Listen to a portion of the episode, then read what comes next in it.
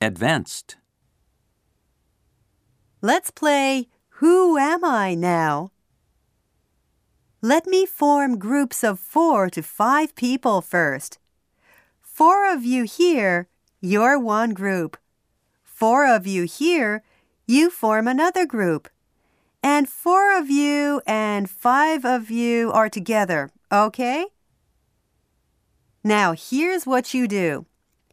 One of your group pretends to be a famous person, like Michael Jackson or Ichiro. You can be any famous person, but don't tell your name to your group members. Just give them a clue about what you do, such as, I sing songs or I play baseball. Your group members have to guess who you are by asking questions.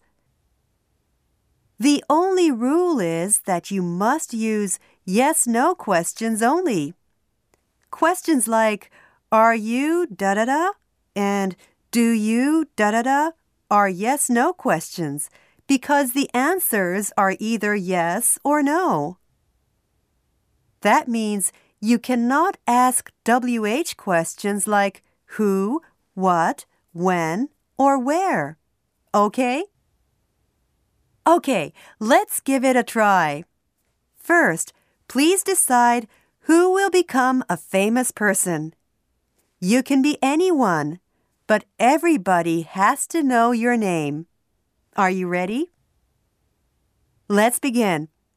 First, give a clue about what you do. How's it going? Who's the famous person in this group?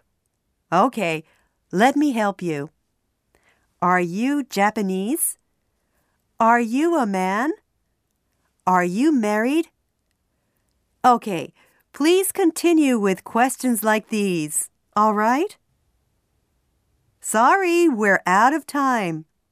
Let's find out who you became. This group?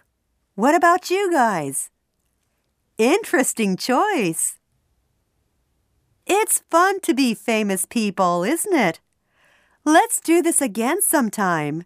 Thank you.